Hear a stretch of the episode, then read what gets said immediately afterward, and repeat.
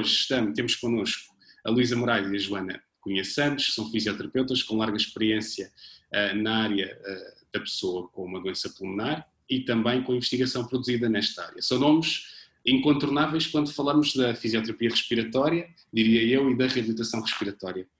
Uh, a sua prática diária é com, é, com estes, é com estas pessoas com uma doença respiratória crónica, mas não só, calculo eu, uh, e também são uh, formadoras e, e, têm participação em N congressos e, e palestras nesta área da reabilitação respiratória e do doente respiratório. Antes de mais, Luís e Joana, obrigado também por estarmos aqui reunidos hoje a falar sobre este tema. Muito obrigado por conseguirmos mais uma vez alinhar agendas.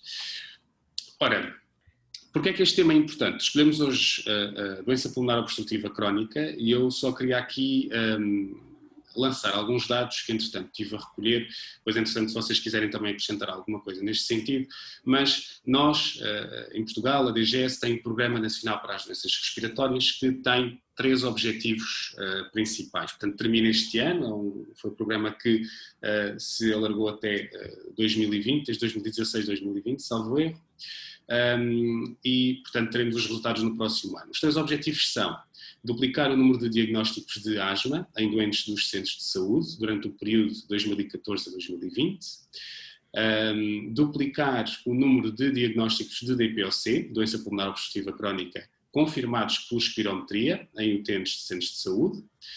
Um, dizer apenas e acrescentar que, uh, dados de 2014, estavam 120 mil pessoas inscritas com DPOC uh, nos centros de saúde, sendo que apenas 11 mil destas pessoas tinham um diagnóstico confirmado por, através de espirometria. Já vamos perceber o que é, que é isto da espirometria e o que é isto de ser confirmado por espirometria. Por outro lado, aqui há, há, eventualmente a sustentabilidade do Sistema Nacional de Saúde, não é? E, e, e olhando também aos custos daquilo que é, um, daquilo que é uh, importante reduzir no Sistema Nacional de Saúde, o terceiro objetivo é reduzir em 10% o número de pessoas internadas por causas respiratórias que podem, podem ser prevenidas e tratado, ou tratadas nos centros de saúde. É neste sentido que eu acho que nós a, a, Luísa e a Joana que têm trabalho nesta, nesta área com estas pessoas com doença respiratória e elas também nos vão ajudar aqui a tentar perceber que, muito, que nós entramos também muito não é? em termos da área de especialidade, de especialidade que é a fisioterapia. Estamos aqui a falar em termos daquilo que é a reabilitação respiratória, não é? Já vamos perceber também mais à frente o que é, na, na, essência aquilo que é a reabilitação respiratória e de que forma é que nós, enquanto fisioterapeutas, conseguimos e podemos ajudar ou promover esta redução do número de internamentos ou eventualmente as agudizações não é, destes doentes, uh, destas pessoas com, doente, com uma doença pulmonar obstrutiva crónica, um, que consigamos reduzir as agudizações e consequentemente os internamentos. Joana, o que é isto?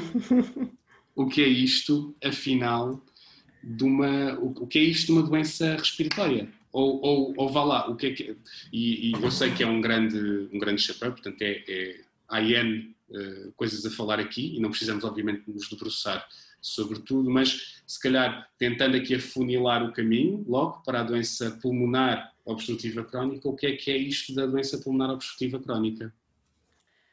Então, uh, falando um bocadinho das doenças respiratórias, como tu disseste e bem, é um grande chapéu, não é? Porque nós temos uh, várias doenças respiratórias crónicas e, e, como já tu falaste, entre elas a asma, a DPOC, a fibrose pulmonar, uh, bronquiectasias, portanto, várias doenças respiratórias. Temos as doenças crónicas e temos as doenças agudas. As crónicas são as que se mantêm no tempo. As agudas são aquelas que nós temos no momento e depois somos tratados e a doença desaparece por assim dizer, como por exemplo as pneumonias, ah, um derrame pleural, etc. Se nós falarmos um bocadinho mais da doença pulmonar obstrutiva crónica, ah, aquilo que está descrito é que é uma doença prevenível e tratável, não é? Portanto, existe uma prevenção que se pode fazer e existe um tratamento que se pode fazer. O que é, a doença respiratória crónica, como o nome indica, a doença pulmonar obstrutiva crónica é uma obstrução dos brônquios que se mantém Um, e ao haver essa obstrução dos brônquios, ou seja, uh, uma, uma, diminuição do calibre dos brônquios, e os brônquios é o que leva o ar uh, ao nosso pulmão, havendo essa resistência à passagem do ar, um, vai haver sintomas associados a essa mesma obstrução uh, que é crónica e normalmente é progressiva. Hum? Ou seja, essa dificuldade na passagem do ar eh, vai se tornando cada vez mais eh, eh, importante à medida que os anos vão passando. E por isso é que é tão importante haver um diagnóstico precoce e haver um tratamento precoce ehm, para tentar evitar que essa progressão seja muito rápida, não é? Ou, ou, que até aconteça, porque às vezes nós temos doentes com doença pulmonar obstrutiva crónica que se mantêm com, com uma progressão muito pequenina ao longo dos anos. E, e por... Diz isto, desculpa. Não, não, ia perguntar se se, se respondi à pergunta, sim, se queres que eu foque algum tema. Sim, não, ia-te ia perguntar, em termos de, de, de idade, é, é, é, uma doença que pode surgir numa idade ativa, ou seja, uh, podemos dizer que existe uma maior probabilidade de, de, surgir numa determinada faixa etária, acontece se calhar numa idade mais avançada? Uh... A prevalência da DPOC é, é, normalmente acima dos 40 anos de idade. Tá? E mais prevalência quanto maior a idade. Isto porquê? Porque existem vários fatores de risco que estão associados e, portanto, quanto maior a exposição ao longo dos anos, mais provável é nós termos a doença, não é? Se nós estamos expostos à poluição, se estamos expostos ao fumo do tabaco, se estamos expostos a, a fumos e cheiros intensos, etc., é mais provável que nós eh, possamos desenvolver essa doença ao longo dos anos, não é? Em que trabalhamos e, nessas áreas, por exemplo. E fatores de risco, falavas, portanto, estamos aqui a falar, falaste já em uh, fumo do tabaco, portanto, o tabagismo, estamos a falar em tabagismo, portanto, tanto ativo como passivo, ou seja, existe também uma probabilidade de, se eu for um fumador passivo, também uh, ser concorrer enquanto fator de risco para a DPLC? É isso também, sim, não é? Sim, sim, porque acaba, de ser, acaba por ser uma exposição na mesma, não é? Não somos nós que estamos a levar o cigarro à boca, mas estamos a levar com o fumo, estamos expostos na mesma uh, a esse fator de risco, por exemplo. Uh, no caso das lareiras, também. Uh, portanto, há, há vários, vários fatores de risco que podem estar associados a esta doença. O mais prevalente é o, o fumo do tabaco. O fumo de tabaco é de facto aquele, ou seja, o tabagismo é de facto aquele fator de risco mais, mais, mais importante. E, recente, deixem-me só acrescentar aqui também uma questão, algo que vi por acaso uh, antes de começarmos este, um, esta sessão uh, e, que teve, e que tem a ver com uh, os ex-fumadores. Ou seja, se eu sou ex-fumador, eu ainda tenho um risco, um, tenho algum risco para desenvolver esta doença, não é? Ou seja, não quer dizer que eu deixe de, de, de, fumar, que termine, obviamente que provavelmente reduz, não é? Acredito sim. que sim, mas de qualquer forma uh, existe esse risco, de qualquer forma, não é? Ou seja, o tabaco concorre uh, sim, sim, sim. de todas as formas, ou seja, seja estando a fumar e mantendo essa, que existe muito, muitas pessoas com doença pulmonar obstrutiva crónica que continuam a fumar, efetivamente, uhum. Uhum. existem muitas que deixaram de fumar há muitos anos e que entretanto, numa idade mais desenvolveram, desenvolveram a doença e provavelmente é? enquanto eram fumadores não se aperceberam que já tinham a doença, porque existem eh, alguns, alguns doentes que já podem ter DPOC e que, essa, e que essa doença ainda não se manifeste muito em termos de sintomas, não é? Claro. E quando ela se começa a manifestar, eh, normalmente já temos uma progressão da doença, ela já está numa fase um bocadinho mais avançada. Uhum. Portanto, é, uhum. é, muito provável que muitos de nós, eh, muitas das pessoas até que possam estar a ouvir com mais de 40 anos e com história de exposição, possam ter a doença, mas ainda completamente assintomática ou praticamente assintomática. Eh, então, em relação, por exemplo, existem algumas fontes que nós podemos consultar e se calhar, Luísa, esta parte, esta questão da sintomatologia e, e daquilo que é uh, uh, os sintomas de, desta ainda, doença. Ainda, ainda em relação ao, ao, que estávamos a, a dizer, uh, é interessante que há um quadro, eu não o tenho aqui, é pena, porque o que se diz é que vale sempre a pena deixar de fumar. Vale sempre a pena porque, teoricamente, teoricamente a curva de declínio, aquilo que a Joana disse e a Joana explicou muito bem, é uma doença em que há uma reação do brônquio O brônquio poderia ter este calibre e o brônquio progressivamente, porque reage às partículas, aperta, ok?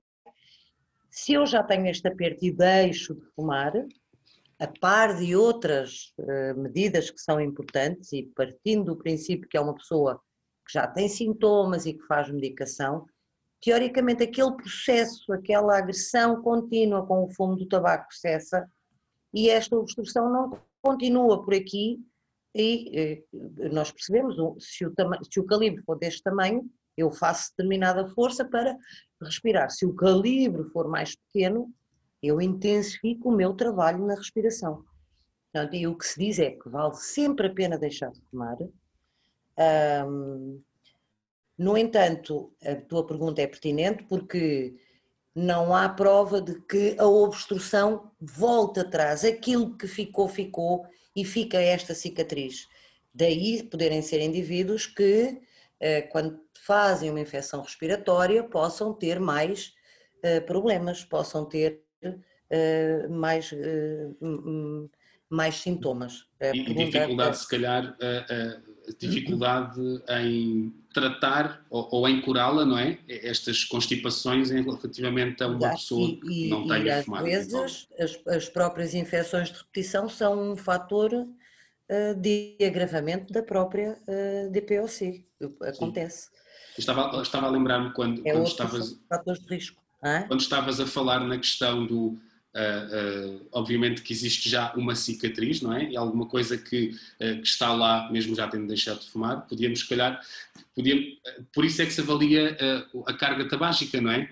por isso é que uma pessoa fumou durante muitos anos tem uma determinada carga tabágica, não é? Certo? Ou seja, diz isto. É, mas sabes que isso é interessante porque, independentemente do resto, a genética do indivíduo e eventualmente quando se juntam vários fatores de risco, uh, o, o, impacto do, do, consumo do tabaco pode ser maior, não é? Uh, mas sim, quanto mais maior a carga tabágica, maior o risco de haver uma obstrução mais grave, sim. Quanto maior a exposição a muitos.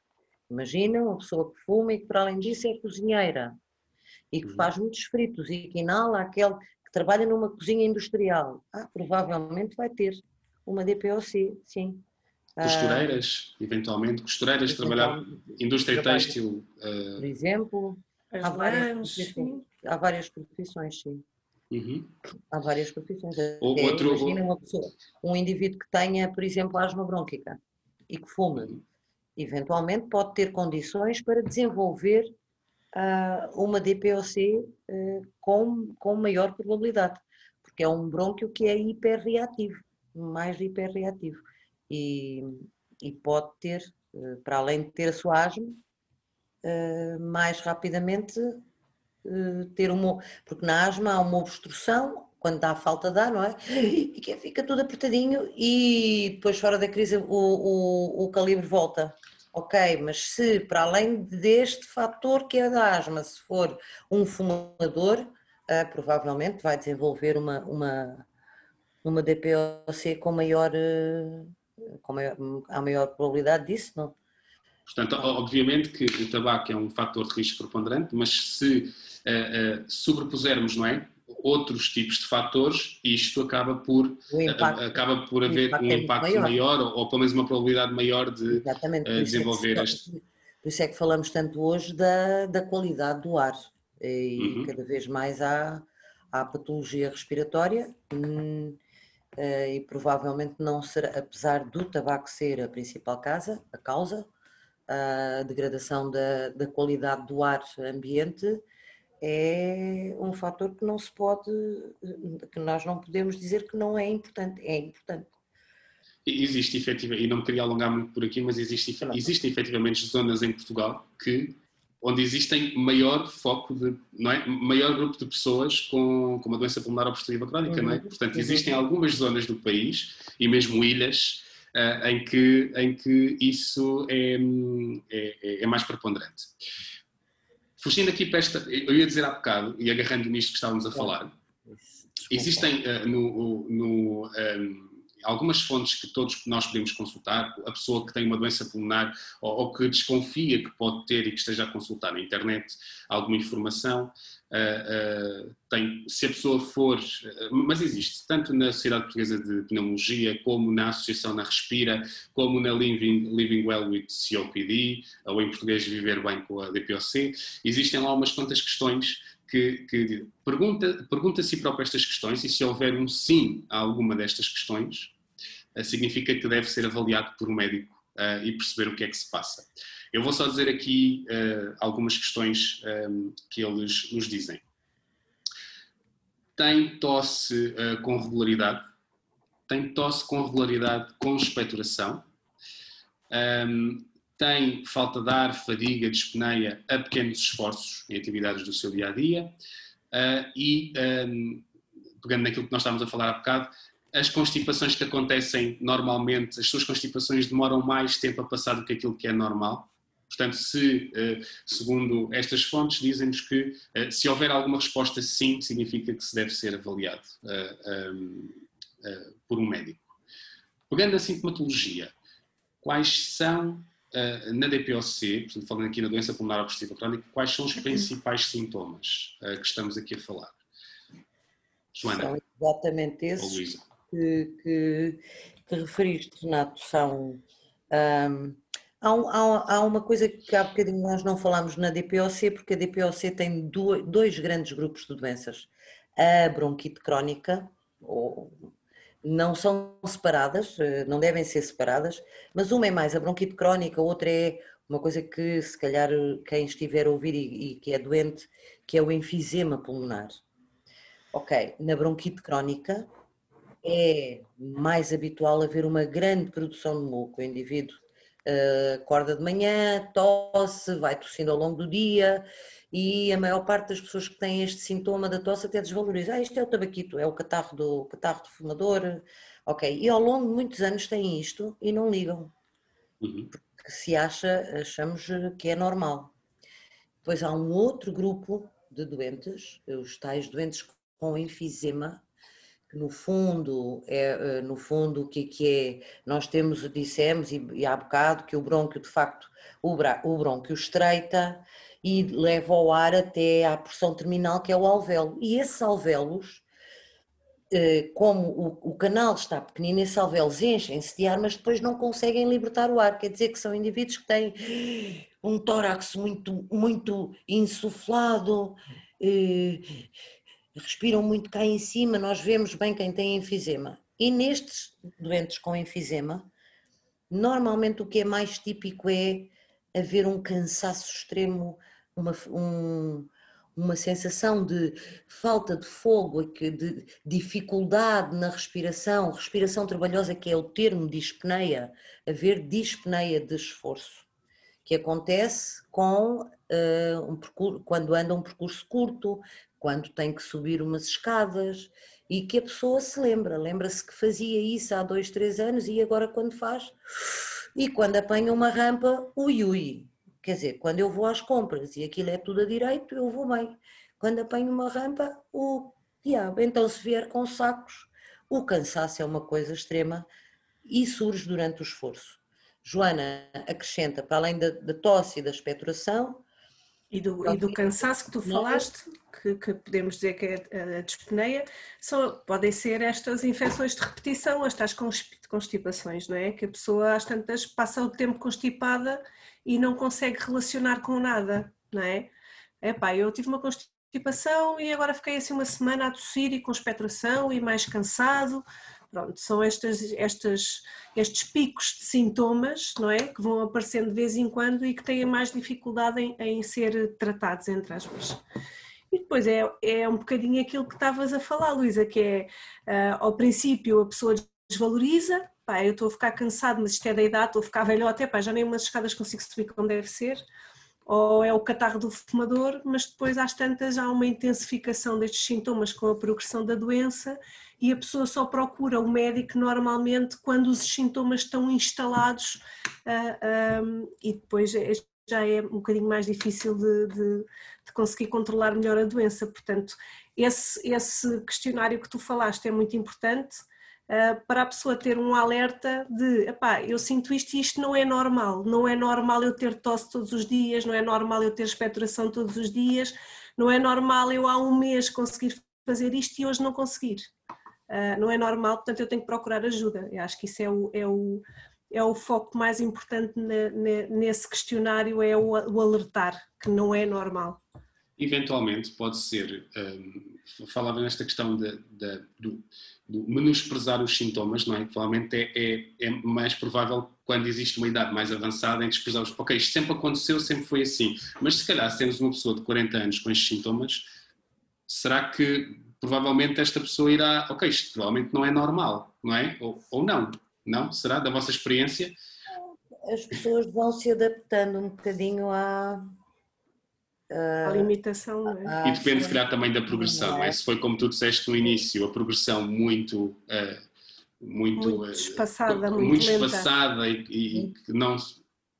Muito Desculpa, lenta. Agora, se a pessoa tiver já este nível que, que volta, não volta, já tem este cansaço.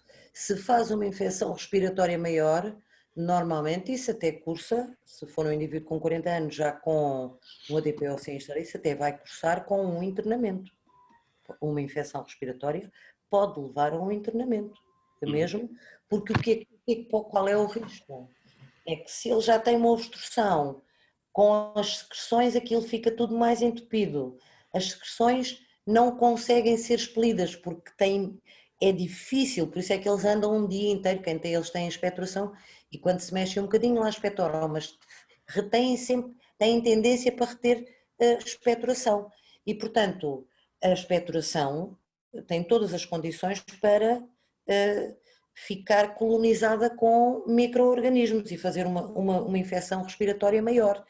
E se isto acontecer, o que vai uh, decorrer daqui, o que é? É que o ar não vai conseguir chegar aos alvéolos, que é onde se fazem as trocas gasosas.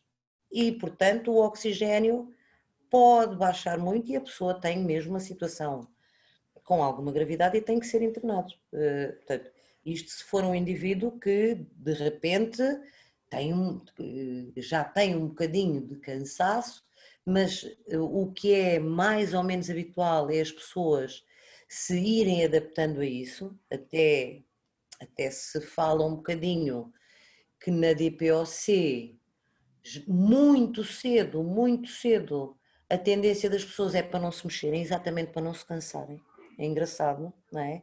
Que é tudo o que nós não queremos que aconteça, que é tudo o que não deve acontecer, e portanto, se houver uma infecção maior, pode, eh, pode eh, levar a um, a um internamento.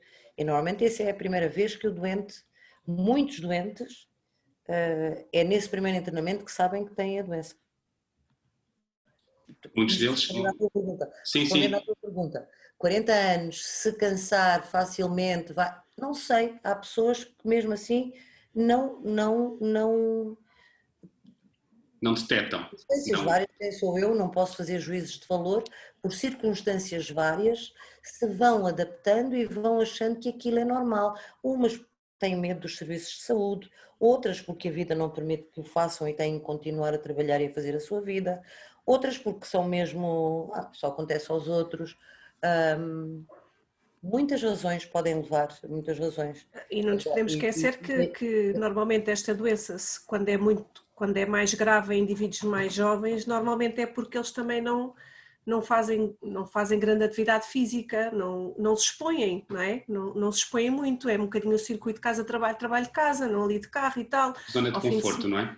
Exatamente, e portanto nunca, não acontece tantas vezes sentirem o tal sintoma do cansaço, percebes? Uh, se for um indivíduo que joga paddle ou que vai fazer uh, futeboladas com os amigos, pai, de repente não consegue fazer nada, eu acredito que ele vá ao médico saber o que é que tem. Claro. Mas se for um indivíduo que passa o dia em casa, no computador, a trabalhar e que sai de casa, vai para o carro, sai para o trabalho e vice-versa, provavelmente ele não vai à procura de ajuda porque nem sequer chegou a esse ponto ainda. Sem dúvida. E, e, e o que é, eu queria agarrar nisto e, e, perceber convosco o que é isto da dispneia. não é? Porque que sintoma é este da dispneia que falamos? Ok, tosse, já percebemos e percebemos, e obrigado, Luísa, por tentarmos aqui, ok, existe uma DPOC, mas existe aqui quase umas duas variantes, muitas vezes provavelmente podem acontecer em conjunto, certo? Portanto, sim, sim, sim. Uh, e muitas vezes acontece provavelmente, mas o, o que é, esta questão da dispneia pronto, isto é, é, entre os três é, é, é, uma paixão, não é esta área, portanto a dispneia, uh, avaliamos a dispneia como, uh, deixa-me fazer, deixa fazer aqui, não me levem a mal fazer aqui o paralelismo, avaliamos a dispneia tal qual como avaliamos a dor, não é? Porque a dispneia eventualmente pode ser considerada uma dor de um sistema diferente que não é o musculoesquelético, não é? de um ombro, de, um, de, um, de, um, de, umas costas, seja o que for, e sim uh, do sistema respiratório. O que é isto da dispneia? O que é isto? É a mesma coisa, a dispneia é a mesma coisa que a falta de ar? É a mesma coisa que o cansaço? É... Digam-me. Então, Uh, vou começar, Luísa, mas tu interrompe quando tu quiseres. Uh, então, é assim, a dispneia tem, vocês, tem uma Vocês estão, vocês estão é? mortinhas para falar para da dispneia, eu sei, eu sei. Uh, então, a definição de dispneia é que é uma sensação subjetiva de desconforto respiratório. Isto é a definição. A pessoa sente um desconforto respiratório quando está a fazer qualquer tipo de atividade ou quando está parada, pode acontecer também. Mas normalmente está associado à atividade física, ao exercício físico. O que é isto de um desconforto respiratório? O desconforto respiratório pode ser, como tu disseste muito bem, uma sensação de falta de ar, mas também pode ser uma sensação de cansaço do tórax, ou pode ser uma sensação de peito cheio. Portanto, sendo uma sensação subjetiva de desconforto respiratório, cada doente vai ter que expressar a maneira como sente, não é? Uh, se nós pensarmos em indivíduos que não têm doença nenhuma, quando nós fazemos uma corrida, um sprint, ou quando temos que subir ao nono andar de escadas, todos nós já sentimos um desconforto respiratório, que é o quê? É aquela sensação de ofegância, quando chegamos lá acima e às vezes nem conseguimos falar. Isso é dispneia mas nós não podemos, normalmente nós não consideramos falta de ar, porque eu não tenho falta de ar, eu estou é cansado porque subi o nono andar de escadas a correr, não é? Mas o doente respiratório, como tem uma limitação do ponto de vista do mecanismo da respiração, seja porque tem a tal obstrução brônquica ou porque aquele pulmão não expande como deve ser, ele está a fazer um esforço muito maior do que qualquer um de nós. E então o que é que acontece? Acontece que aquela sensação de desconforto respiratório é uh, uh, completamente. Um, como é que eu hei de explicar? É, é, a, a sua magnitude é muito grande para o esforço que estão a desenvolver. Ou seja, quando eu subo um primeiro andar de escadas, eu sei que fico com as pernas um bocadinho cansadas, etc., mas consigo conversar e consigo fazer a minha vida normal. E aquele doente sobe um patamar de escadas e fica sem conseguir conversar e, e ou seja, a magnitude da sensação é desproporcional à tarefa que está a ser executada. Eu acho que é um bocadinho isto, ou seja, a dispneia, cada doente tem que dizer como é que a sente. Se nós formos para os indivíduos com asma, normalmente eles sentem ainda mais como uma falta de ar. Se nós formos para indivíduos com o tal enfisema, a sensação é de peito cheio e que não conseguem meter mais ar cá para dentro. Uh, se nós falarmos com indivíduos com, por exemplo, uma fibrose pulmonar, a sensação é que têm um aperto no tórax tão grande que não os deixa respirar e, portanto, nós não podemos dizer a todos os doentes como é que está a sua falta de ar, porque eles não sentem todos falta de ar. Eles têm uma sensação de desconforto, mas não é falta de ar para todos. Portanto, nós antes de perguntarmos alguma coisa ao doente e avaliarmos, como tu disseste e tão bem, primeiro temos que perceber como é que o doente sente essa dispneia e só depois então podemos avaliar. Como é que ela sente, ou se, como, é que, como é que a pessoa como sente? Como é que descreve? Como é que ela descreve? Como é que eu descrevo esta sensação? Porque é uma sensação ser, do... Porque pode ser mais superior, pode ser mais de eu tenho uma, uma um pata de elefante no peito. No, no, peito e não consigo expandir, ou pode ser um cansaço uh, nas pernas. É isso? Ou seja, não. as pessoas têm. Não? Não. Dispneia é sempre uma sensação de desconforto da respiração. Dispneia. E se, e se a sensação de desconforto nas pernas é mais uma fadiga muscular, por exemplo, ok? Aquilo que eu estou a tentar explicar é cada pessoa descreve esta sensação de uma maneira diferente. E se eu perguntar a um doente que descreve a dispneia como sensação de aperto no peito, se eu lhe mostrar um questionário e lhe disser assim, como é que está a sua falta de ar aqui? Ele diz zero. Zero. Então, mas ainda agora ouvi andar a chegar aqui e está que não pode respirar, porque a minha sensação não é falta de ar, a sensação que eu tenho é uma sensação de aperto no peito. Ah, então diga-me lá nesta escala como é que está a sua sensação de aperto no peito. Estás a perceber? Sim, sim, é porque sim. este, este descritor é muito importante se nós queremos fazer uma, uma avaliação adequada, porque senão, se nós perguntarmos falta de ar a todos, corremos o risco de 50% dizer que não tem. Sim, sim, é, ou estamos seja, a avaliar é- mal uma coisa. Em primeiro lugar, perguntei porque po- pode existir esta, esta, esta confusão, ou seja, da parte das pessoas tem esta, ou seja, o que é que é dispneia, falta de ar, o que é que é fadiga muscular, não é? E acaba muitas vezes uma coisa leva a, pode levar a outra eventualmente, Pode. não é? E pode-se confundir. Ah, por outro lado, acho que é- o que tu disseste é muito importante, que é, pelo menos eu acho que é o significado que nós atribuímos às expressões, não é? Eu percebo Exatamente. que é uma pessoa tem, para ele pode ser um aperto no peito, pode ser, pode ser falta de ar, para outra pessoa pode ser uma dificuldade em expandir o, o tórax, não é? Eh, Seja, o- Luísa, queres, Exatamente. Queres acrescentar mais alguma coisa? Não, por isso, por isso, exatamente por isso é, como todos os sintomas, ah, têm que ser bem pesquisados, porque, por exemplo, a questão do aperto do peito, há outras patologias que dão a sensação de aperto no peito e é preciso nós sabermos bem e, e- e os diagnósticos têm que ser bem feitos. Por qualquer dos efeitos, eu acho que o que nós podemos dizer é que dispneia, normalmente nós falamos em dispneia de esforço, há quem tenha dispneia deitado, por exemplo, o doente cardíaco deita-se e tem dispneia e, e alguns doentes respiratórios também, quando se deitam em, em plano, têm, têm dispneia. Hum, digamos que é, há um conjunto de músculos que move o tórax para nós aumentarmos a quantidade de ar que entra, que entra e que sai, ok? E esta, esta, estes movimentos respiratórios respondem às necessidades que os músculos que estão em exercício em receberem oxigênio.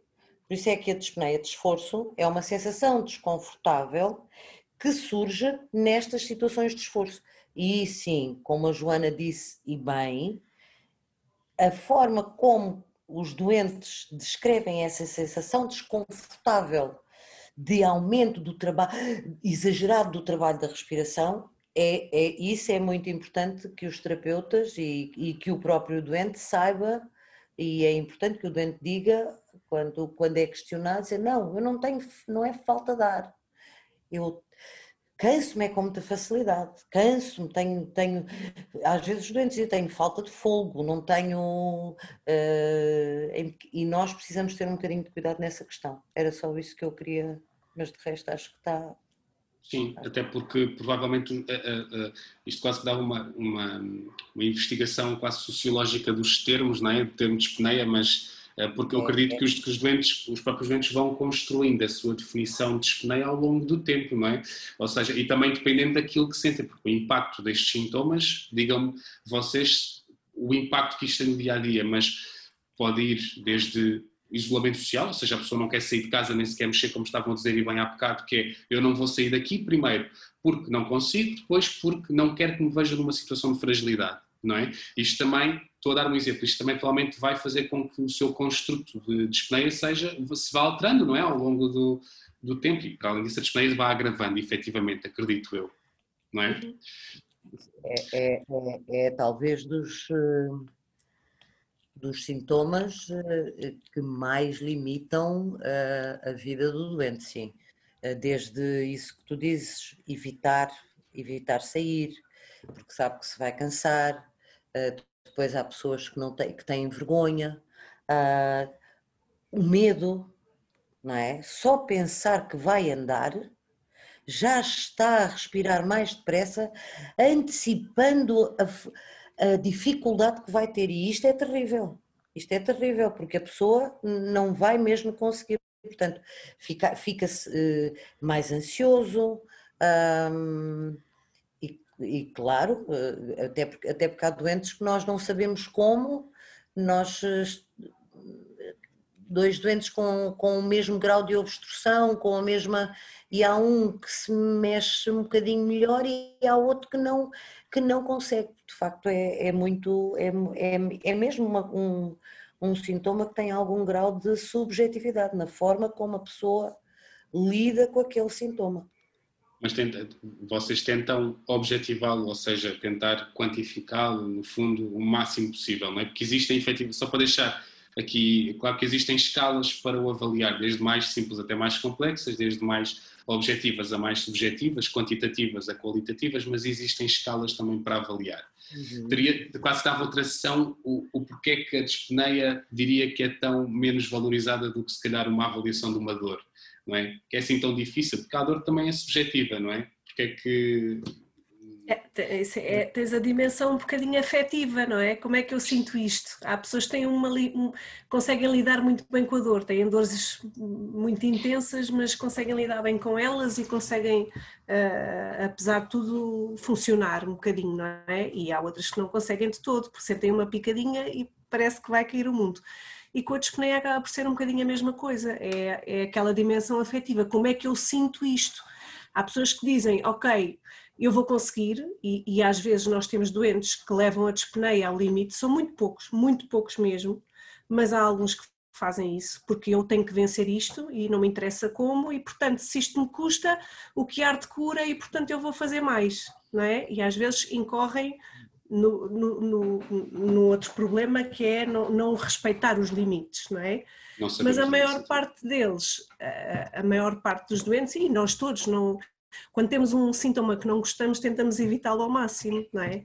Uh, e, e, depois o que é que isso me faz sentir, não é? Que é que eu sou, é, é um bocadinho, eu tenho frustração, tenho raiva, porque é que isto me aconteceu a mim, porque é que eu não consigo fazer estas coisas e que estupidez, há pessoas com um grande sentimento de culpa e, isto que me aconteceu é a culpa é minha porque eu fumei durante não sei quantos anos e agora tenho que aguentar isto e, e depois com este, com este sintoma da apneia normalmente está muito associada à ansiedade e a alguns sintomas de depressão mesmo, não é? Que tem que ser, que tem que ser tratado também, tem que ser tratado.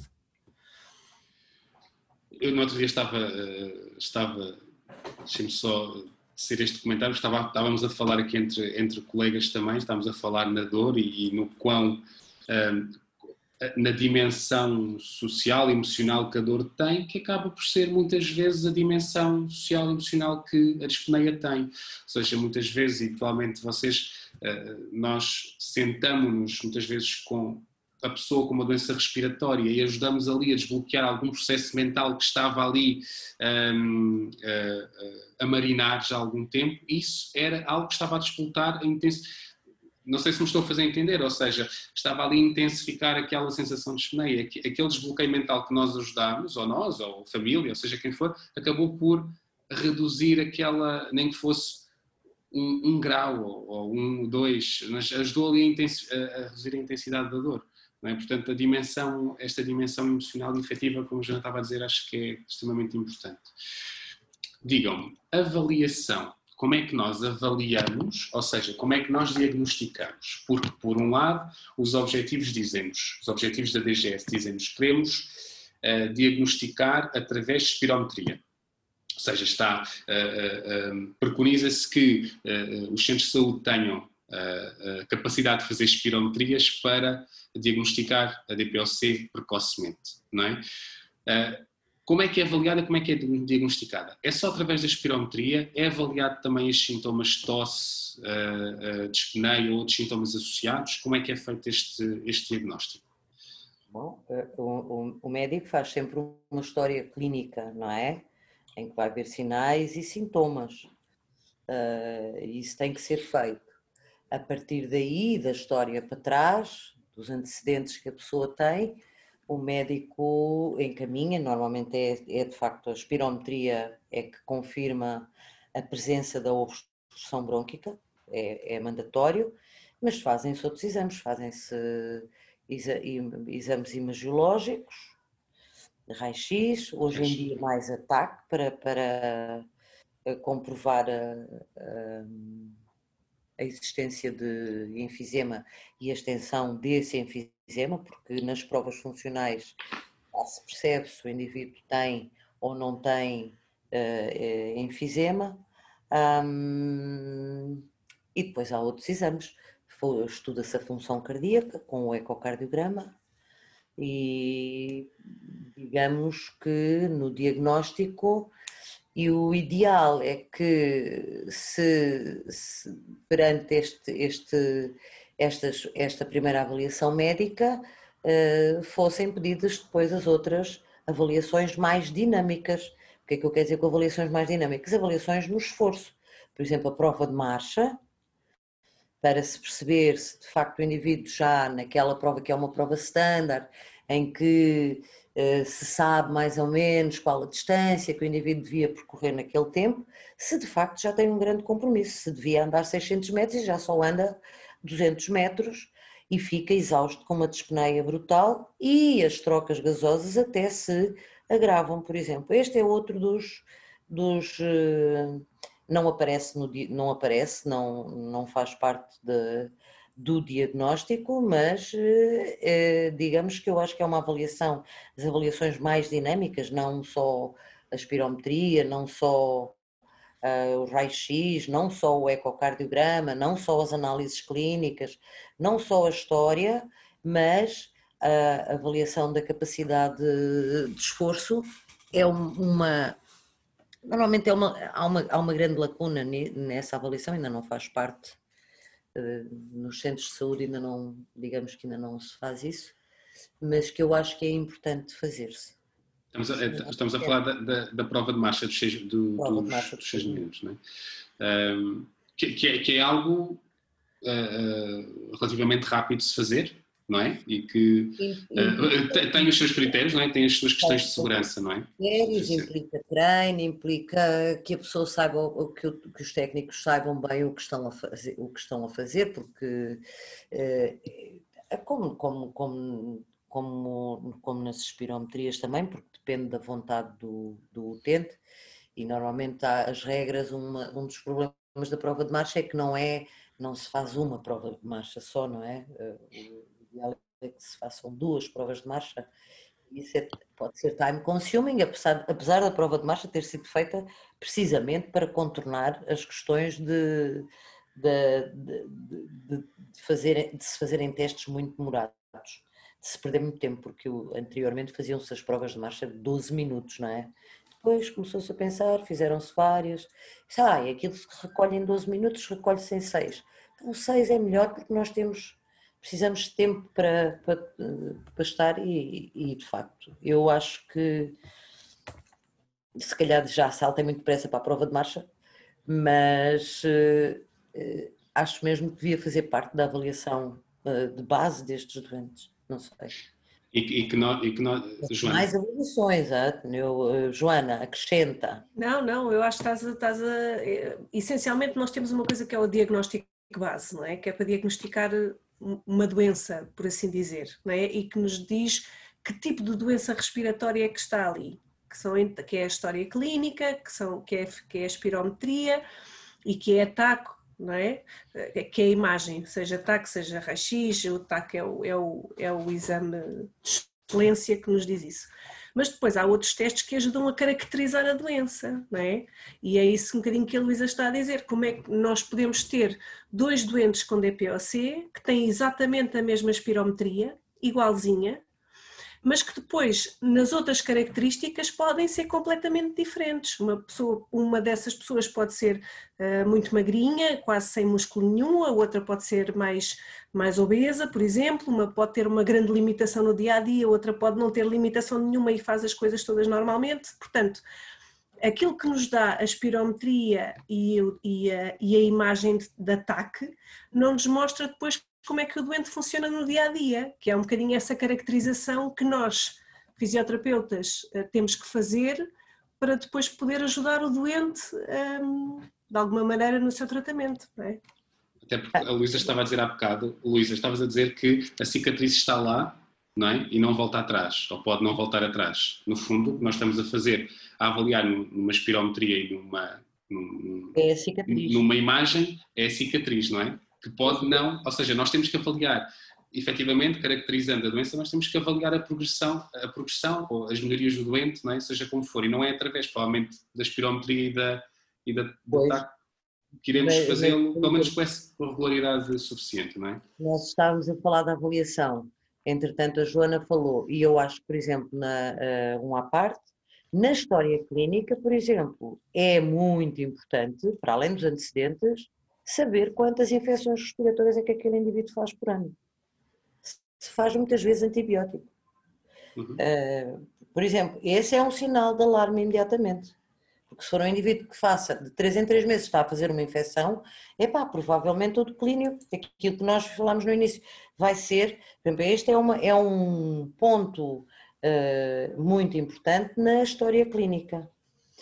E para mim a prova de marcha devia entrar neste desenho do doente, mas há outras coisas que devem entrar, por exemplo. Desculpa, Luísa, deixa-me deixa só dizer: o número de infecções respiratórias, ou perguntar se o número de infecções respiratórias, uh, um utente entrando com um processo de reabilitação respiratória, também esperamos reduzir esse número de infecções respiratórias ao longo do ano, não é? No fundo, é, é isso. Um dos grandes objetivos, com o tratamento que não farmacológico, porque estes doentes vão ter, são tratados com alguma, alguns medicamentos, e, portanto, o tratamento farmacológico, e depois alguns tratamentos não farmacológicos, onde aparece de facto a reabilitação. Um, mas ainda na, na avaliação, e, e do, o diagnóstico é feito, como a gente disse, essencialmente com a história médica, onde este, este item de, do número de infecções que faz ao longo do ano é muito importante com a espirometria, com a, a, o raio-x ou ataque torácica e eu, eh, muito entusiasta, falei logo da prova de marcha. Mas claro que nesta primeira, neste primeiro, neste primeiro, neste primeiro diagnóstico, há algumas medidas, isso tem a ver com trabalhos que são feitos do Gold, tu sabes o que é o Gold, por exemplo, caracterizar imediatamente aquele sintoma eh, que é a dispneia, a, a tolerância ao esforço e o impacto que isto tem na qualidade de vida dos doentes com o CAT, por exemplo. E o que vai permitir imediatamente, em termos de compromisso no dia a dia ou de gravidade, classificar os indivíduos e perceber quais são os grandes candidatos para a reabilitação. E naqueles que já têm algum, algum grau de obstrução, eh, começar logo um, um, um, programa de educação, a evicção tabágica, a terapêutica se tiver que fazer, uh, mas em alguns em que já há um impacto muito grande da doença, esses são os grandes candidatos para a reabilitação. Então vamos pular para a reabilitação. Já dei um salto muito grande. Não, acho que está ótimo, porque senão não, não, nós não vamos ter tempo de falar de, de, tudo. Como eu já vos tinha dito, isto é. Isto é não vai dar. não vai dar. E estamos já perto, quase, quase pertinho de uma hora. Mas. A gente repete. A gente repete, faz, faz três sessões, Luísa, provavelmente. Se isto for bom para algum doente que goste e que queira, só tem que dizer o que é que querem que a gente fale é isso mesmo. Reabilitação respiratória, tinhas tocado nesse ponto, eu acho que nós podemos um, saltar para aí. Uh, eu, eu, há pouco, eu fiz uma, fiz uma, estava aqui a pensar, estava a, acho que a, a, questão é esta. Eu já vou pressupor que, uh, que a reabilitação respiratória inclui exercício, ok? Que se calhar é algo que muitas pessoas não percebem como é que a reabilitação respiratória pode, como é que uma pessoa com uma doença respiratória pode fazer exercício não é? Mas já estamos a pressupor que tem exercício. É só exercício ou não é só exercício? Joana, o que é que não há é mais? O que, o que, é que há mais? Será que há, há, há uh, ou seja, há envolvimento, uma coisa que é importante, que é que eu, eu acho que esta, esta, questão muito social, não é? E muito da relação entre família, cuidadores, etc. Há um envolvimento, eventualmente, da, deste núcleo familiar, deste, neste processo de reabilitação? É desejável que sim, é desejável que sim. Até porque muitas das vezes a doença afeta não só o próprio, mas também as pessoas que estão à volta, não é? Portanto, é, o, que é desejável é que não só o doente, mas o núcleo familiar ou quem presta um apoio mais próximo saiba exatamente com o que é que está a lidar, que tipo de doença é, quais é que são as limitações habituais uh, ah, um, e depois ao longo de todo o processo em que nós vamos trabalhando um bocadinho com o doente e percebendo quais é que são as limitações do doente e quais é e, e, o que é que ele consegue atingir, por assim dizer, não é? Ele parte de um princípio e vai fazer um percurso e nós estamos à espera que o doente melhore. Uh, e, e, é importante que a família saiba até, até onde é que aquela pessoa pode melhorar, não é? Porque às vezes temos, uh, temos familiares e, e, cuidadores, entre aspas, que querem que a pessoa faça tudo e muito depressa e, a, e o doente não pode. Não é? E às vezes as famílias têm que perceber que ele não pode porque não pode mesmo, não é porque não lhe apetece ou porque está preguiçoso, etc. E depois temos as outras famílias ou os outros cuidadores que é exatamente o contrário, fazem tudo por aquele doente, ou seja, ele não precisa de se levantar do sofá porque a comida aparece-lhe à frente e a água aparece-lhe à frente e se eu preciso ajudam, pronto. E, e às vezes não é necessário fazer isso para aquele doente em particular. Portanto, é óbvio que a família tem que ser integrada. Às vezes não é fácil, porque o próprio doente pode não querer, não é? Porque estamos aqui a lidar com coisas que são um bocadinho íntimas e às vezes no início os doentes não querem, ou, ou primeiro querem e depois não querem, portanto temos, tem que haver aqui um bocadinho a conversa e tentar perceber qual é que é a abertura do doente em relação a isso, não é? Mas, mas é sempre importante o trabalho com a família, sempre, sempre. No que diz respeito, Agora, diz. reabilitação não é só exercício, como já percebeste, estamos a falar aqui de muita educação, não é? Porquê? Porque normalmente isto é uma doença que, que pode estar associada a comportamentos, não é só. Uh, provavelmente também há aqueles doentes que foi por exposição uh, secundária, como tu disseste, não sou, eu não fumo, mas toda a vida fumei o tabaco do meu marido, porque ele até na cama fumava, não é? Mas também tem a ver muito com o comportamento e, e, e, portanto a educação para a mudança de comportamentos é muito importante, até porque essa mudança de comportamentos vai ter um impacto muito importante naquilo que são os sintomas e na qualidade de vida. Uhum. Está bem? E portanto o exercício sim é um deles, mas depois temos muitas outras coisas. A questão de, da atividade física, que é diferente do exercício físico, por assim dizer, ou seja, o exercício físico é uma parte pequenina daquilo que é a atividade física no geral no dia a dia. Um, e depois temos a educação para aquilo que são os outros comportamentos uh, de saúde, não é?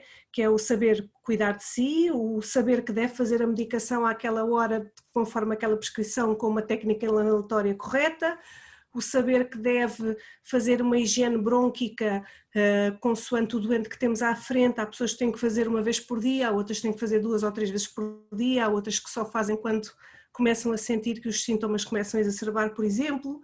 Portanto, cada um deles tem que perceber qual é que é a sua normalidade de sintomas, o que é que é o normal no dia a dia, para depois perceberem quando é que há uma alteração desses mesmos sintomas e não desvalorizarem.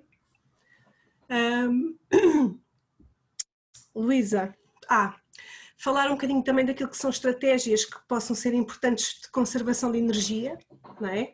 Porque se eu tenho que ir ao supermercado e tenho que comprar leite e latas de grão e de atum, etc., se calhar eu vou ter que ir ao supermercado mais do que uma vez, porque numa vez só não vou conseguir trazer tudo e vai ser uma grande frustração para mim. Um, e portanto existem algumas técnicas de, de, de que se chamam conservação de energia, em que nós temos que organizar o nosso dia a dia, em que temos que fazer as tarefas mais difíceis no período em que temos mais capacidade para as fazer, uh, sei lá, uma série de coisas, as técnicas de controle da respiração que são muito importantes, um, e isto requer a educação, como nós falamos aqui, como se fosse quase uma, uma educação em sala de aula, em grupo, em que conversamos sobre várias coisas, mas depois também ao pôr em prática, não é? a parte prática da questão, que é, que é a parte uh, engraçada da coisa, que é o pôr o doente a fazer e a tentar perceber e a dar-nos o feedback. Um, e depois sim, claro, há o exercício, é muito importante também.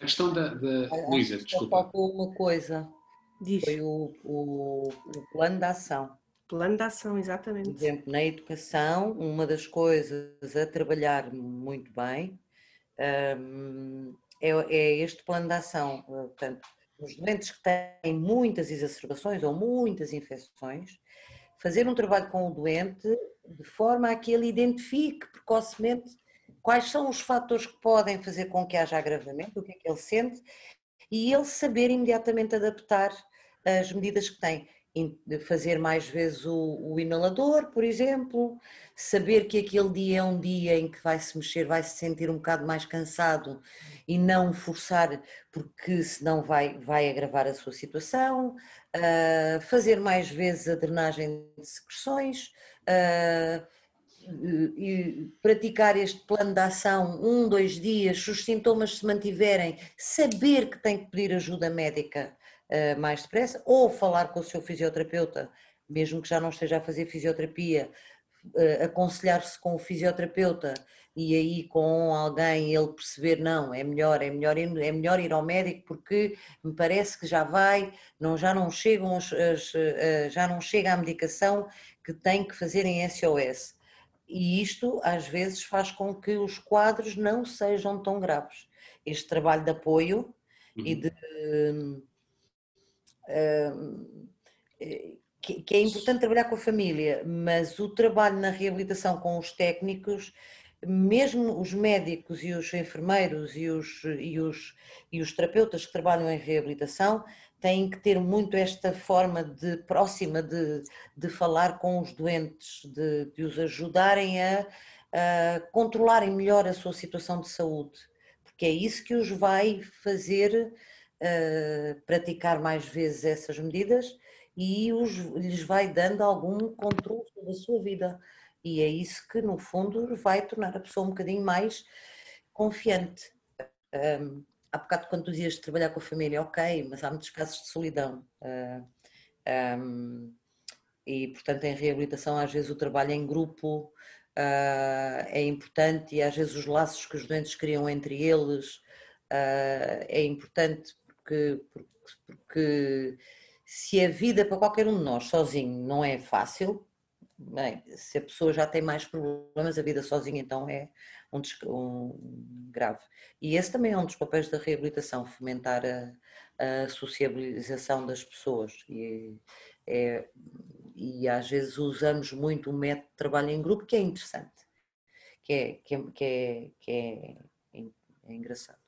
E os fisioterapeutas normalmente têm um papel muito dinâmico nisso, na conversa com os doentes, eu acho. Que existe, de, existe, existe bastante. Os técnicos mais próximos uh, deles hum, e, e, é importante esse suporte.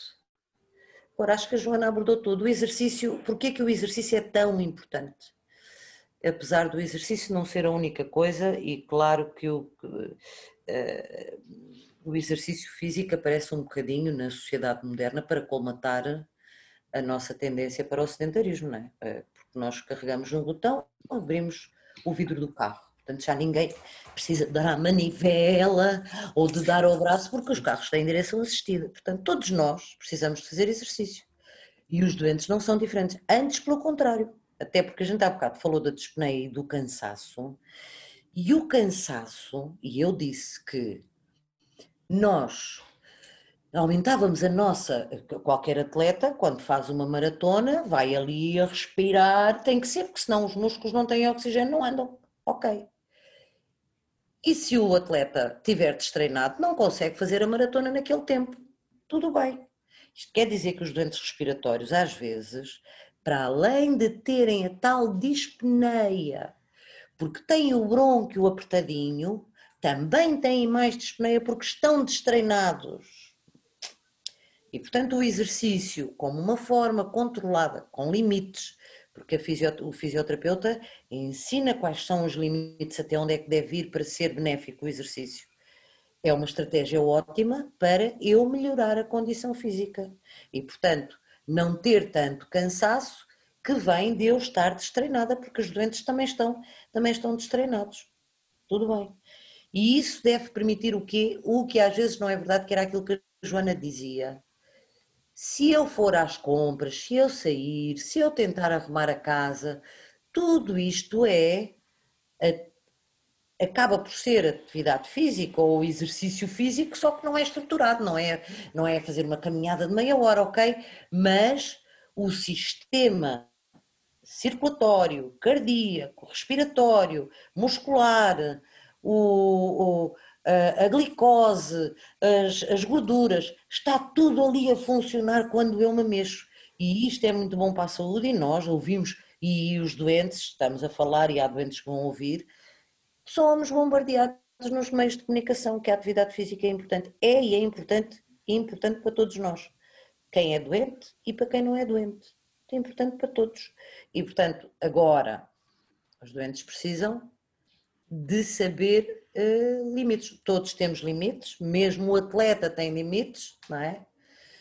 Uh, e a gente vê que às vezes eles excedem os limites e nos atletas muitos deles não estão a trabalhar para a saúde, estão a rondar o limite, os doentes têm que trabalhar até um limite, ok, mas até ali e manter o sistema bem oleado, cardíaco, respiratório, muscular, ali tudo bem oleado, osso, porque a imobilidade nestes doentes também faz com que tenham mais osteoporose, tenham mais diabetes, tenham mais hipertensão e, portanto, por uhum. todos esses fatores, o exercício é muito benéfico e é, sim, uma coisa, é uma coisa uh, não é porque é moda, mas é porque de facto é importante.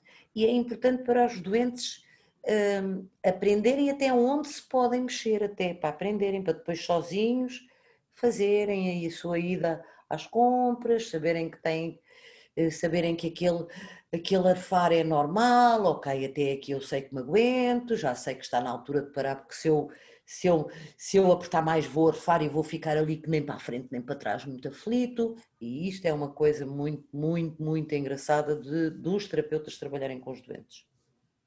Então, eu, eu deixei o... Luísa, adorei, adorei. Foi... Não, eu, eu deixei esta parte, aliás, eu disse, o exercício, vou pressupor que o exercício está incluído, porque eu queria deixar o exercício para o fim, porque eu já sabia que que ia dar aqui algum, algum tema de conversa. Porque o que disseste é importante, acho que foi muito, foi muito interessante no sentido em que, ok, eu, o exercício, só para tentarmos perceber, o exercício que uh, um fisioterapeuta trabalha com um, um, uma pessoa com uma doença respiratória, estamos a falar de um exercício estruturado, não é? Uh, programado, com critérios, tal, tal, tal. Mas a vida não é assim não é? A vida nem, nem sempre pode ser estruturada, vou, é? mas isto vai ajudar os doentes, esta estrutura vai fazer com que os doentes consigam. Daí aquilo que a Joana falou, que são as tais outras técnicas de conservação. É o doente, por exemplo, ia andar muito bem e de repente passa um, um meliante e rouba-lhe a carteira. Ok, e o doente no ímpeto ainda vai a correr atrás do. atrás, está enervado, vai e esqueceu-se e vai e vai ficar super aflito. E tudo bem, a minha terapeuta ensinou-me a controlar a respiração e.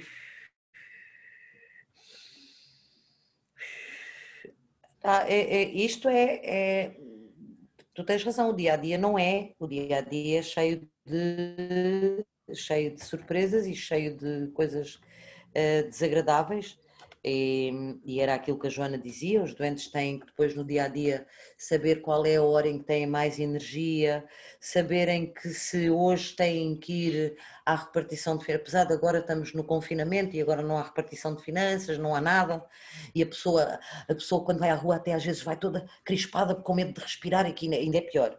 A alguns doentes acontece isso. Só de chegarem ao elevador, eu tenho um senhor que me diz isto quando eu penso que vou para o elevador, eu já estou cheio de falta de ar.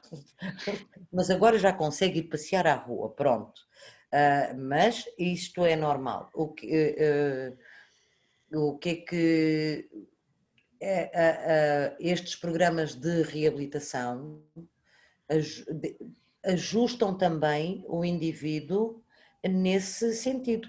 Se ele sabe que é um dia que vai ter que se expor mais a, a, a, a coisas mais exigentes, eh, queria ir à repartição de finanças, depois não pode deixar de ir ao notário, ele tem que se organizar, que se conseguir organizar, porque naquele dia não é dia para fazer exercício, é dia para fazer a terapêutica com calma, tentar marcar um horário em que não tenha que sair uh, num afã, tem que se programar um bocadinho. E às vezes a vida não é assim, a vida, é, a vida não é.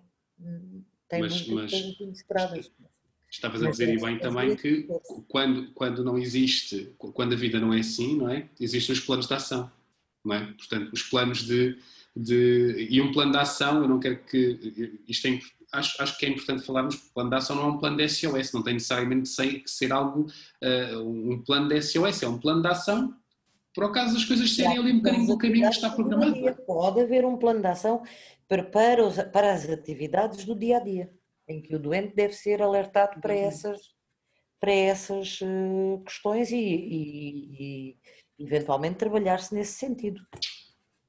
Portanto, a reabilitação não é, não é de facto, não é exercício, é, não é uh, educação, não, ou seja, não é só exercício, não é só educação, não é só uh, uh, o fisioterapeuta uh, estar lá com as mãos a ajudar na drenagem bronquial, não, é tudo isto, não é? É, é, é, é que o, o, o, auxiliar, o suportar o doente a ajustar-se ao meio, não é? Que é no fundo aquilo que nós é, fisioterapeutas é. fazemos de uma forma geral, não é? E, e, e ajudá-lo a viver com algumas, nos casos mais graves, com algumas limitações, porque isso, eh, aliás, a gente ao longo da vida vai tendo limitações. Hoje eu não salto do primeiro andar lá para baixo. Há uns anos atrás era maluquinho e saltava. Hoje é assim, pá, se eu salto, eu parto-me toda. Pronto. Nós vamos tendo limitações eh, e, portanto, às vezes desconstruir isto com as pessoas, tudo bem, é uma limitação, mas eu sei que é ali até ali e ser feliz com isso, não deixar que que a sua vida uh, passa a ser menos gratificante por causa da, da doença. Claro que isso depende de muitos, muitos, muitos, muitos outros fatores. Muitos fatores. Qualidade de vida. Isto é outra coisa que, um, que nos deixaria aqui a, a, cortar pano, não é? A noite inteira. Uh, mas eu, eu, eu, queria falar na qualidade de vida já em jeito de conclusão, e mesmo para terminarmos porque acho que tudo isto que nós fomos falando até aqui, tanto do conhecimento daquilo que é a doença, não é? Esta doença pulmonar obstrutiva crónica, como aquilo que é possível, como aquilo que é, como é que é diagnosticada, aquilo que é possível fazer, aquilo que se faz na reabilitação respiratória, isto tudo nós estamos à espera que dê frutos, diz Luísa. Posso interromper? Claro. Há uma, coisa, uma mensagem importante, uh, porque provavelmente alguns doentes irão ver isso o exercício e a atividade e estes programas servem para doentes já que fazem oxigênio, ok? É ainda mais importante uh, nos doentes com oxigênio uh, manter-se um bom nível de atividade física, isso é muito importante. Portanto, era só uma ressalva, porque nós acabámos por não falar uh, nem da medicação, falámos, dissemos que tem que seguir o programa e, no fundo, se o doente tem uma prescrição de oxigênio, tem, eh, deve cumpri-la, não é? E é uma medicação também, não é? E mas, também é medicação, e também é medicação, não é? Portanto. Uh, mas não há nenhum, o fazer oxigênio não é nenhuma contraindicação para fazer exercício físico e para ter uma atividade física uh, normal. É desejável até. Não é, não é o último reduto, não é? Não é o último reduto. É, é, é, é uma bengala, um, não é? um, um auxiliar. É, é, é, como eu costumo dizer aos, meus, aos doentes: se eu tirar 15 dentes, e se quiser comer um bife, tenho que meter uma dentadura de 15 dentes. Não vou meter uma dentadura só com um dentinho. Portanto, se o meu pulmão já está destruído e eu, o oxigênio que há na atmosfera não chega para eu internamente estar bem com o oxigênio nos níveis em que preciso, ok? Então eu tenho que ter uma prótese que me dá uma atmosfera mais rica em oxigênio e então as partes que ainda captam oxigênio vão ter mais oxigênio e vão captar mais. É só isto o oxigênio e eu, essa é uma mensagem que eu acho que é importante passar se houver doentes a ver. O, oxigênio, o facto de se fazer oxigênio não é contraindicação, o facto de ser muito idoso não é contraindicação para que a atividade física se faça. Antes, pelo contrário, há estudos que comprovam que a atividade física, eh, que não tem que ser uma coisa estonteante, eh, tem muitos benefícios no, no, no, na evolução da DPOC. Obrigado. Eu acho que é assim, sem dúvida nenhuma, tinha que ser. Se, se existe esse, esse mito e essa, essa uh, concepção errada, uh, sem dúvida nenhuma que, que faz sentido uh, desmistificar. Qualidade de vida, então, só aqui em jeito de conclusão, senão ficamos aqui até amanhã, não é? Mais ou menos. Fizemos aqui uma direta de sessão, 10 sessões. Um, falando da qualidade de vida, eu estava a dizer há bocado que nós, no fundo, nós com isto tudo que falámos, nós queremos que isto dê frutos não é? num, num, num último quadro, naquele, naquela pintura, naquele retrato do doente, não é?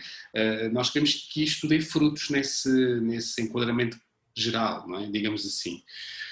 Se eu vos. Uh, eu sei que isto pode ser assim mais complexo, mas eu estou a falar nisto Estou a falar nisto, ou seja, vou-vos pedir que deem duas, digam dois ou três aspectos que tanto doentes como profissionais de saúde que estejam a trabalhar com estas pessoas, como a família destas pessoas, dois ou três aspectos, comportamentos que nós, eh, profissionais, pessoas que têm a doença ou família, possam fazer para contribuir uh, para contribuir para a melhoria da qualidade de vida destas, destas da vida destas pessoas. O que é que vocês achariam prioritário? Se é que é possível priorizar? Joana, ah, Luísa. Eu acho que há bocadinho já falei, falei de um, que é na comunicação. Haver espaço para que o doente comunique uh, abertamente as suas necessidades, aquilo que gostaria aquilo que não gosta. Hum, e, e, e, se pudesse trabalhar isso, porque se não houver esta comunicação franca entre profissionais e doente, aberta, sem, sem eh, eh, a pessoa, quando, a pessoa até pode brincar com, com o doente, quando, quando, quando a gente já tem uma grande familiaridade com o doente, às vezes brincamos e o próprio doente se ri dele próprio e às vezes ri-se do terapeuta, pronto. Mas se não houver esta liberdade para se dizer, eh, para o doente poder pensar, eh, se, tem, se quer ter objetivos que são execuíveis, se não tem, que objetivos é que são, o que é que pode esperar, o que é que não pode esperar, eu acho que a comunicação é uma coisa importante para, para que o doente seja o centro do processo, o doente tem que ser o centro do processo e diga e seja ajudado a perceber que há coisas que provavelmente já não vai poder fazer, mas há outras que se fizer de determinada forma vai poder fazer. E não ter um impacto tão, não ter, não ter tantas repercussões negativas na sua vida. Claro que nós estamos a ser um bocadinho redutores, porque a nossa qualidade de vida depende de, várias, de, vários, de, vários, de vários fatores, não é? Uh, mas em relação àquilo que vem, à carga que vem e ao impacto negativo que vem da saúde, sim, tem que ser um, tem, o doente tem que ter essa, tem que ter essa liberdade de, de falar, de comunicar e o técnico tem que ter essa capacidade para ouvir e, e, e, percorrer o caminho que o doente quiser percorrer, mas um, um, um, com algumas, com algumas, com verdade, com verdade sempre. Não sei se fui. Não, não, sim, sim, sem dúvida. Joana? É, é o mais importante, não é? Não, isso é o mais importante para mim. Quando nós falamos em qualidade de vida, qualidade de vida é diferente para todos os doentes, não é? Se, se, e, e, para nós percebermos o que é que pode dar qualidade de vida àquele doente é perceber quais é que são as suas necessidades e os seus objetivos. Se o doente me diz, eu não gosto nada de fazer este inalador porque o pó me fica todo na garganta e portanto eu não vou fazer isto assim, se calhar, em vez de insistir que tem que fazer exatamente assim como o médico mandou, porque é assim que tem que ser, se calhar tentar falar com o doente, perceber porque é que o pó fica ali, se calhar está a fazer mal a técnica, ou eventualmente depois despistar esses problemas todos, até falar com o médico e dizer, olha, se calhar se houver alguma coisa que possa substituir e que faça o mesmo efeito, o doente com este não faz, mas se calhar se for outro até faz e até cumpre. Um, e isto pode ter influência na qualidade de vida? Claro que sim, porque se ele fizer a medicação de forma correta, uh, provavelmente vai ter um alívio dos sintomas e a qualidade de vida pode melhorar um bocadinho, se essa for a maior limitação, não é? Sei lá, outros exemplos importantes de o meu objetivo principal é poder ir buscar o meu neto à escola, que é difícil porque ele não para quieto, não é? Uh, se calhar temos que lhe dar ferramentas através do exercício físico melhorar a sua condição física, se calhar dar algumas ferramentas para ele conseguir fazer isso e, isso, isso, e se a qualidade de vida dele depende disso, de certeza que ela vai melhorar. E estamos aqui a falar de uma coisa que acaba por ser o objetivo da reabilitação. Quais é que são os meus objetivos? É o doente andar mais 100 metros? É o doente andar mais 50? Qual é que é o meu objetivo com a reabilitação? O que é que eu quero conseguir? Quero conseguir melhorar a qualidade de vida do doente, mas para isso eu tenho que saber o que é que contribui é para ela. Quer o que é que ele quer, quais é que são os objetivos, quais são as suas necessidades, como é que eu vou fazer com que ele faça aquilo que é suposto, que é cumprir a medicação, fazer atividade física, comer bem e estar mais satisfeito com a vida, não é? É um bocadinho isso porque existem alguns aspectos que obviamente nós temos que garantir, não é? De uma forma geral que o doente faz bem a toma da medicação, consegue gerir, etc. Mas depois os objetivos são dele, não é? Ou seja, Exatamente. para mim, eu, eu quero que o doente ande mais 100 metros, ok, pode ser importante, vamos tentar, mas claro, isso é realmente importante. É, é importante fazer isto em detrimento de outras coisas que se calhar podem ser mais importantes para o doente. É, é, é mais ou menos isto que, que realmente. Eu, eu, eu, até estava aqui a fazer uma reflexão. Há um estudo que eu li há, há, recentemente e que vi e que diz que uh, uh, um doente é interrompido por nós passado 11 segundos de estarmos a ouvir.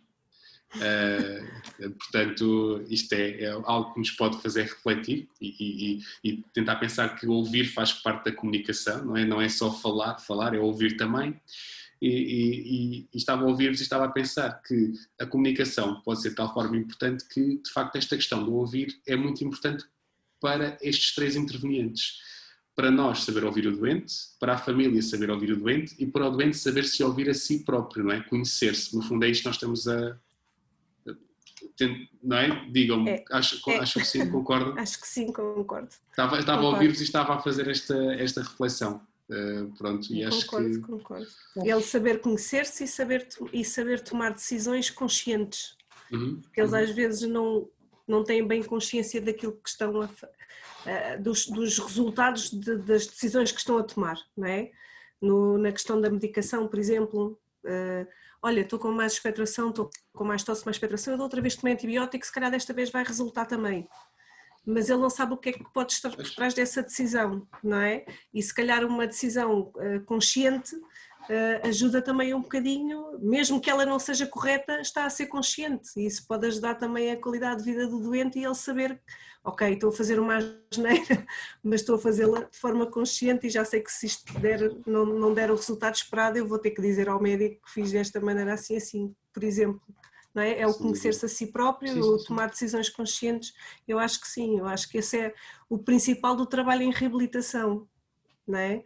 Mais do que saber se o doente andou mais 20 ou 30 metros na prova de marcha, é, é o resultado final, é o impacto que se teve na vida do doente.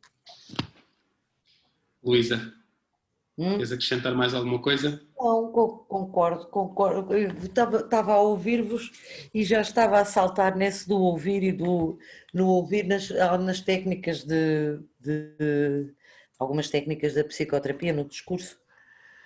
No ouvir-se, no ouvir-se. Uhum, na... uhum. Mas pronto. Mas eu, eu acho que. Olha, eu, eu... eu acho que é isso, é por aí. Mesmo, mesmo que o doente diga não, eu não vou fazer isso, como a Joana disse, mas é uma tomada de, de decisão uh, com um profissional e não tem que, e não tem que ser. Uh, não tem que ser mal visto por, por ninguém. na, isto, é, isto é assim o expoente da, da chegarmos ao expoente daquilo que é a reabilitação foi muito, foi, eu agradeço-vos de coração, adorei, adoro-vos adoro -vos ouvir-vos, uh, uh, gosto muito de, de, de, vocês e já vos disse que vocês uh, né, são, são nomes incontornáveis, isto é mesmo assim, e, e, este é um exemplo, acho que esta reflexão que, que vocês me ajudaram a fazer a mim, com certeza que vão ajudar a fazer tanto a profissionais de saúde que vão ouvir isto, como a doentes que vão ouvir isto, tenho a certeza. Um, eu, eu, para além disto um, ser para os doentes vos ouvirem, é também para vos conhecerem, a vossa face, de, a vocês. E portanto, se vocês quiserem, se quem estiver a ouvir, obviamente, quiser. Um, uh, saber mais, esclarecer dúvidas, enviem-me mensagem que eu com certeza que, que vos farei chegar até à Luísa ou à Joana para algum esclarecimento adicional. Luísa Moraes, Joana Cunha Santos, muito obrigada às duas, está bem? Obrigada.